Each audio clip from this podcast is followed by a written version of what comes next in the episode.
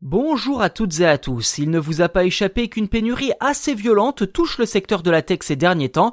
On en parle d'ailleurs très régulièrement dans ce podcast. Un autre point que vous commencez également à connaître est celui de la dépendance du continent européen vis-à-vis de l'Asie en matière de composants électroniques.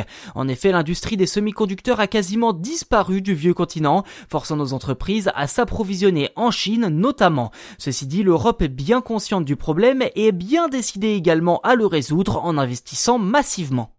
Il y a quelques jours, la présidente de la Commission européenne Ursula von der Leyen tenait son discours annuel sur l'état de l'Union européenne, l'occasion d'insister sur l'importance d'investir massivement dans la souveraineté numérique européenne, qui est, je cite, un sujet décisif.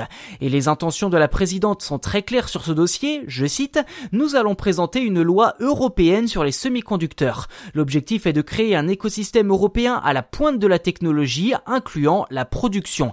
Cela sécurisera nos approvisionnements et développera de nouveaux marchés pour la technologie européenne. Une tâche évidemment ardue que certains annoncent même comme impossible à surmonter, ce qui n'entame pas pour autant la détermination d'Ursula von der Leyen. De son côté, le commissaire européen Thierry Breton a précisé, je cite, que la course aux puces les plus avancées est une course au leadership technologique et industriel. Ce dernier ajoute également que l'ambition européenne engloberait la recherche, la capacité de production et la coopération internationale. Mais le commissaire l'avoue lui-même, je cite, l'idée n'est pas du tout de produire par nos propres moyens ici en Europe, mais de diversifier nos chaînes d'approvisionnement afin de réduire notre dépendance vis-à-vis d'un seul pays ou d'une seule région, comprenez par là la Chine et l'Asie. Une décision qui a fort logiquement ravi les dirigeants de l'entreprise Intel. Il y a quelques jours, nous vous expliquions dans un double épisode dédié à la pénurie que le géant américain voulait investir massivement jusqu'à 80 milliards de dollars en Europe sur cette question.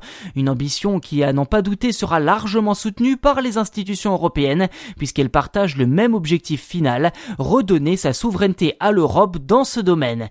Et si cela doit passer par le monopole industriel d'Intel dans ce secteur, alors il semble que que tout le monde y trouve son compte, sauf peut-être la concurrence.